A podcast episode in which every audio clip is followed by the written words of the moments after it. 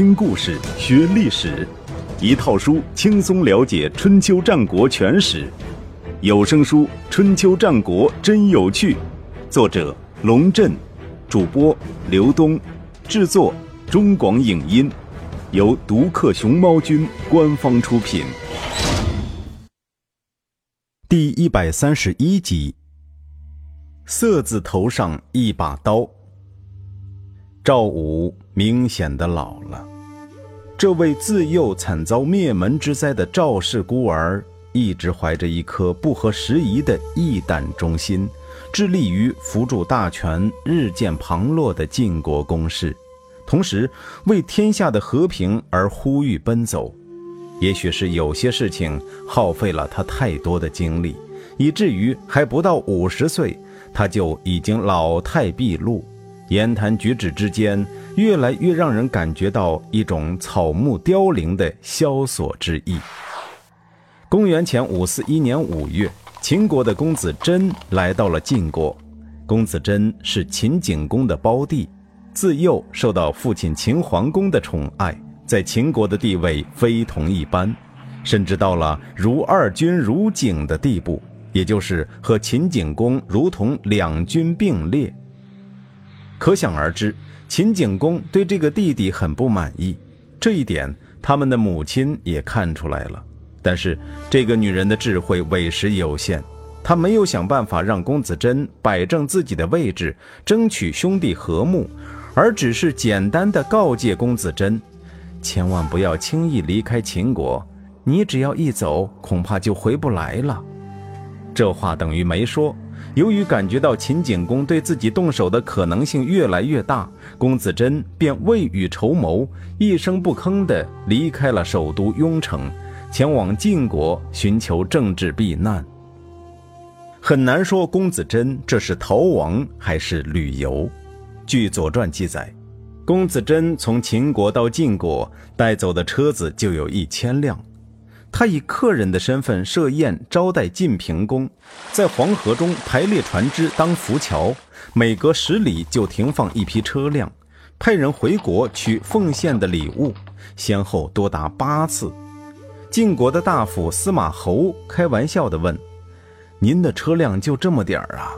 公子真倒是很实在，回答道：“就是因为车太多了，否则的话，哪里至于要跑到晋国来见您呢？”刚从国之会回国的赵武接见了公子珍，他问：“您打算什么时候回国呢？”公子珍回答：“我害怕国君降罪，所以逃亡至此，一时半会儿回不去，恐怕要等下一任君主即位了。”哦，赵武又好奇地问道：“秦伯是个什么样的人？是个无道昏君，连您都说他无道。”难道说秦国将灭亡了吗？怎么可能呢？就算一任国君无道，国家的命运也并没有断绝。一个国家存在于天地之间，必定有其存在的理由。若非经过数代君主荒淫无道，怎么可能轻易灭亡？那就他本人而言呢？他将要不久于人世了吗？嗯。公子真突然发觉，眼前这位晋国头号实权人物实在是絮絮叨叨，像个乡下的小老头。您认为他还能活几年？这个，我听说国家无道而粮食丰收，这是上天在保佑他，估计就在这五年之内了。原来如此，赵武的眼神变得迷离起来。时值黄昏，日薄西山。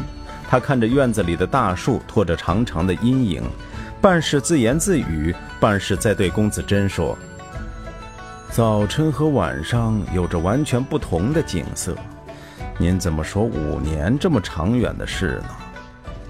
公子真告辞出来，对随从说：“这位老先生快死了吧？身为晋国的首席重臣，一边虚度光阴，一边急不可耐，他还能活多久呢？”秦国的命运没有因为秦景公的无道而衰落，晋国的命运也没有因为赵武的未老先衰而急转直下。这一年夏天，晋军在荀吴的率领下，在大原大败敌人部落。大战之前，晋军大将魏书向荀吴建议，敌人全部采用步兵，而我军却仍以战车为主力。眼前的地势十分险要，不利于行车。以我之见，不如将战车弃之不用，完全改编成步兵，就从我的部队开始。不要小看这段话，它带来了春秋时期一场重大的军事变革。前面介绍过。在春秋时期，中原各国的军队均以战车为主，一辆战车配备甲士三人，后面还跟着步兵七十二人。一般而言，甲士由市或城市平民阶层担任，步兵则多由农民组成。无论是受训程度还是作战热情来看，前者都远远高于后者。因此，战车的数量和素质往往就决定了军队的战斗力。但是随着时间的推移，人们在战争中不断总结经验，越来越发现步兵的重要性。由此带来的变革是，虽然不心甘情愿，但部分市和城市平民仍然不得不放弃那象征身份的战车，转而徒步作战。这使步兵的战斗力大大加强。而魏书则走得更远。他的计划是完全放弃战车，建立一支纯步兵部队。这在当时无疑是一颗重磅炸弹，引起了那些原本担任车兵的甲士们的强烈反弹。荀吴采纳魏书的建议后，他的家臣中便有人公开表示反对，不肯从战车上下来变成步兵。荀吴对此采取的对策是，将那些家臣抓起来砍头示众。在如此强有力的推动下，晋军迅速完成了改编，以五为单位，每五乘战车的十五名甲士被组成三个五。为与之相配套，魏书还将原来的五种战车阵型改变成步兵阵型，组成了中国历史上最早的步兵方阵：三千八百人为前锋，九千人为后卫，六千人为右翼，两千二百人为左翼。一千八百人为游击。开战的时候，晋军的游击部队率先逼近敌军，敌人一看便产生了一个大大的误会。根据以往的经验，晋军的前锋必定是数百乘战车惊天动地而来，而眼前这稀稀拉拉的一两千人，还不知道是从哪里拼凑起来的散兵游勇。正当敌人交头接耳嘲笑晋军的时候，意外的事情发生了，只见这些步兵突然挥舞着刀剑，呐喊着冲了过来。很多敌人还没来得及反应，脑袋就已经搬了家。晋军的游击部队迅速渗透，不让敌人有列阵的机会。前锋紧跟着冲上来，扩大战果；左右两翼则实施包抄。不到一个时辰，敌人就全线溃败。晋军的后卫也适时加入屠杀，晋军大获全胜。大原之战是晋国在军事上沉寂多年之后取得的一次重大胜利，它的意义在于：第一，证明晋国仍然是一个军事强国，虽然这些年来他没有与楚国、齐国在中原战场上一较高下，但是也没有刀枪入库、马放南山。军队的战斗力仍然非常可观。第二，揭开了步兵取代战车的序幕。自此之后，各国纷纷效仿，在中原战场上唱了近千年主角的战车，逐渐淡出历史舞台。胜利的消息传到新田，晋国人欢呼雀跃，通宵达旦地庆祝了一番。郑国的执政子产也不失时机地来到了新田。一方面对晋国的胜利表示祝贺，另一方面则是对晋平公进行探视。据晋国宫中传出消息，晋平公的身体也不太安康，虽然遍求名医，却仍然找不着准确的病因。子产拜见过晋平公后，书相又跑到宾馆登门拜访子产，说：“世人都称赞您见多识广，因此特地前来向您请教。”寡君这一场病，算命的说是食神抬抬作怪，但谁都不知道他们是什么神灵，算命的人自己也不甚了了。请问您知道吗？在下略知一二。子产说，上古时期，高辛氏有两个儿子，大的叫燕伯，小的叫食神。他们居住在大森林里，然而不能和睦相处，时时大动干戈，互相攻伐。后来尧认为这样不好。为了不让他们兄弟相残，干脆将燕伯迁到了商丘，命他主持商星的祭祀；又将石沈迁到大夏，让他主持参星的祭祀，并以参星来确定时节。古代唐国人沿袭了石沈的纪年法，世世代代侍奉夏商两朝天子，一直延续到周朝初年。周武王娶了姜太公的女儿为妻。史上称为易姜，易江有一次怀孕，梦见天帝对他说：“我为你的儿子命名为禹，准备赐给他糖果，让他祭祀参星，繁衍他的后代。”孩子出生后，手掌心果然有个鱼字，所以就真的命名为虞。这就是周成王的胞弟叔虞。书相点点头，这位叔虞。自然就是我晋国的先祖，没错。后来周成王灭了唐国，便将唐国封给了叔虞。叔虞死后，他的儿子谢继承君位，被周王室改封为晋侯。因此，参星也就是晋国的星宿，而食神就是参星之神。那台台呢？书相听得津津有味。台台也得从上古时期说起。皇帝的儿子金天氏有个后人，名叫昧，担任了玄冥师。台台是昧的儿子，他继承了昧的事业，疏通坟陶流域，加固堤防，让大元人可以安居乐业。当时的天子颛顼很赏识台台，便将汾川封给了他。由此可知，台台就是汾水之神。听到子产侃侃而谈，简明扼要地解释出石沈和台台的来历，书相的眼神中明显表露出敬佩之意。博学广识已经很难得，而更为难得的是，子产竟然对与晋国有关的历史传说了如指掌，让他这个土生土长的晋国人自愧不如。但是。如果说到神灵作怪，石神和台台这两位倒是不至于涉及到晋侯。一般而言，山川之神作怪，表现为旱涝、瘟疫这类灾害；日月之神作怪，表现为风霜雨雪不合时令。至于晋侯的病，我看主要是因为作息不当、饮食不健康、情绪不稳定所致，与日月山川之神又有什么关系呢？我听说，君子向时而动，早晨神清气爽，用于听取政事；白天精力旺盛，可以调查研究；傍晚思路清晰，可以确定政令；半夜里气定神闲，可以安睡养神。这样就能有节制地使用体力，散发体气，不让它有所壅塞而不通畅，以至于身体衰弱、心神不宁、行事无度。言之有理，子产的养生之道让书相觉得耳目一新。如果我没有看错的话，晋侯现在是将精气神都用在一件事上，所以就生病了。子产说到这里，犹豫了一下。自古以来，国君不能娶同姓的女子为侍妾，因为近亲结婚会导致子孙不昌盛。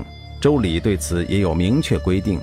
买妾如果不知其姓，就必须先占卜其凶吉。可是我听说晋侯的宫中有四位姬姓的侍妾，而且都深受宠爱，早晚都在晋侯身边伺候，把他的精力都耗掉了。这就是他生病的主要原因吧？如果他能够悬崖勒马，把这四位侍妾赶出宫，事情还可以挽救；否则就危险了。书相听得目瞪口呆，老半天才说：“您说的太对了，这些事情连我都闻所未闻，被您这么一点拨，才茅塞顿开呀。”他回到宫中，将子产的话一五一十转告给晋平公。晋平公也是愣了半晌，说：“子产真是位学识渊博的君子。”于是下令赏赐一大笔彩礼给子产。因为病情越来越重，晋平公派人到秦国求医。秦景公派自己的御医伊和来到晋国，在给晋平公做过仔细的检查和询问之后，伊和下了一个结论：这病已经不能治了，因为您亲近女人，房事过度，患上了所谓的蛊疾。这不是由于鬼神作怪，也不是因为饮食不干净，而是被女色迷惑，丧失了心智。患上这种病，好比国师良臣，老天都没法救您。晋平公脸一红，反驳说：“照您的意思，女人都不能亲近喽？”瞧您说的，伊和笑道：“做什么事都要有节制，男女之事虽然很快乐。”但是也要有节制。先王创造音乐，就是用来节制百事的。所以宫、商、角、徵、羽五声调和而得美妙的音乐，然后降于无声。五音皆降，则不可再弹。如果一定要反其道而行之，势必会产生繁复的手法和淫乱的声音，让人感到神思恍惚。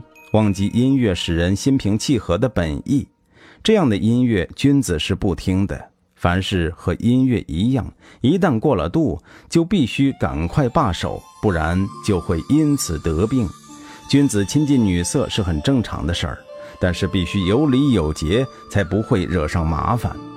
天有阴晴风雨晦明六种气候，派生而成辛酸咸苦甘五种口味。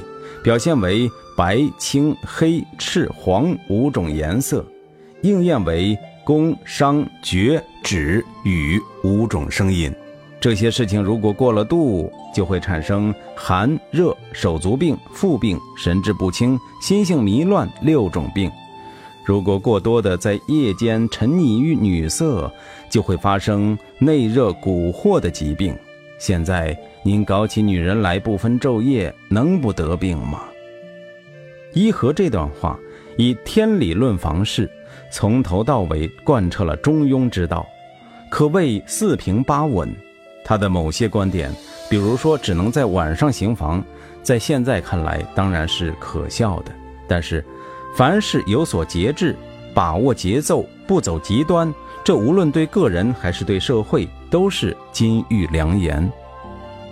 伊和从晋平公宫中出来，迎面遇到了赵武，就把看病的情况向赵武做了汇报。赵武问了一个问题：“您说国家的良臣将死，谁是良臣？”这还用说？当然是您。伊和毫不避讳：“您主政晋国已经八年，国家没有动乱，同盟的诸侯没有丢失。”您不是良臣，谁是良臣？我听说，身为国家的重臣，享受国君的恩宠，担负国家的大事，当有灾难发生却无所作为，必然会受到惩罚。现在国君因为淫乱而生病，您却没能禁止，还有比这更大的失职吗？赵武心想，这真叫命带，领导夜以继日的耽于女色，下属哪里管得了？说到受惩罚。下属反倒是有份儿了，这首席执政官的工作没法做了。他想了想，又问道：“那您所说的古籍又是怎么回事呢？”沉迷于淫乱而无法自拔，就是古籍。从字面上看，器皿中有虫是蛊，稻谷中有飞虫也是蛊。在《周易》中，女人迷惑男人，风落山下也叫做蛊。您明白吗？周易中的蛊卦是上艮下巽，艮为山，巽为风，因此称为山风蛊。按照后天八卦的理论，艮代表少男，巽代表长女，以少男而配长女，在古人看来是不匹配的，所以叫做蛊惑。赵武完全被伊和的理论折服了，感叹道：“真是良医呀！”于是。赏给伊和一笔钱财，并派人护送其回国。同年十二月，赵武离开新田，前往南阳祭祀自己的先祖赵衰。在这次祭祀的旅途中，赵武问了陪同自己出行的书相一个问题：如果那些已经死去的人能够活过来，你觉得我更愿意跟谁共事？书相说：“大概是杨子吧。”杨子就是杨处父，是晋襄公年间的重臣，前章有述，在此不再赘述。值得一提的是，杨处父是赵衰的亲信，在当年的胡赵之争中，杨处父赤胳膊上阵，为赵氏家族掌握晋国大权立下了汗马功劳。杨子以清廉正直闻名于晋国，却不能使自己免除灾难，他的智慧不值得称道。赵武摇摇头，否定了这个人。那么胡衍呢？胡衍看到有利可图就不顾自己的君主，他的仁义不值得称赞。赵武指的是当年晋文公回国渡过黄河时，胡言以璧投河，用软刀子逼晋文公指河为市的故事。我看还是随武子比较好相处。最后，赵武自己给出了答案。这个人善于听取好的意见，而不忘记提意见的人；谈论自己的优点，而不忘记自己的朋友；侍奉君主而不拉帮结派，也不会曲意逢迎。随武子就是世惠，隋是世氏家族的封地之一，武则是世惠死后的谥号。就在这次对话之后没几天。赵武真的如愿以偿见到了自己想见的人，不过不是那些人活了过来，而是赵武自己去了。根据《左传》记载，公元前五四零年十二月七日，赵武在温地去世。得到这个消息后，郑简公第一个跑到晋国去吊唁，结果还没抵达温地，就被晋国人婉言劝回去了。理由很简单，按照周礼的规定。就算是诸侯去世，也不劳别的诸侯亲临吊唁，何况是卿大夫去世呢？看来这位郑简公自从到楚国参加过楚康王的葬礼之后，已经是吊唁成瘾了。回顾晋国的历史，自晋文公称霸以来，政权相继由胡、赵、氏、荀、系等家族轮流执掌，其中。胡系两家已经在政治斗争中成为过去，而赵家虽然一度岌岌可危，却又奇迹般的生存下来，并且在赵氏孤儿的手上实现了复兴。诚如伊和所言，赵武执政的八年，晋国国泰民安，内外和谐，甚至与楚国都实现了和平共处。在礼崩乐坏的春秋乱世，能够做到这样的成绩，实属不易。然而，并不是所有人都买赵武的账。清朝有位叫姜秉章的学者这样评价赵武：从历史的记载来看，赵武的功绩不过是减轻诸侯的纳贡负担，礼遇各国使者，实在是差强人意。赵武干过的最不道义的事情，莫过于为孙林父出头逮捕魏献公，还有米兵会盟。微臣执军就不消说了。而米兵会盟，有很多人认为是功劳，还真是大错特错。咦，化干戈为玉帛，倡导天下和平也有错吗？回答是肯定的。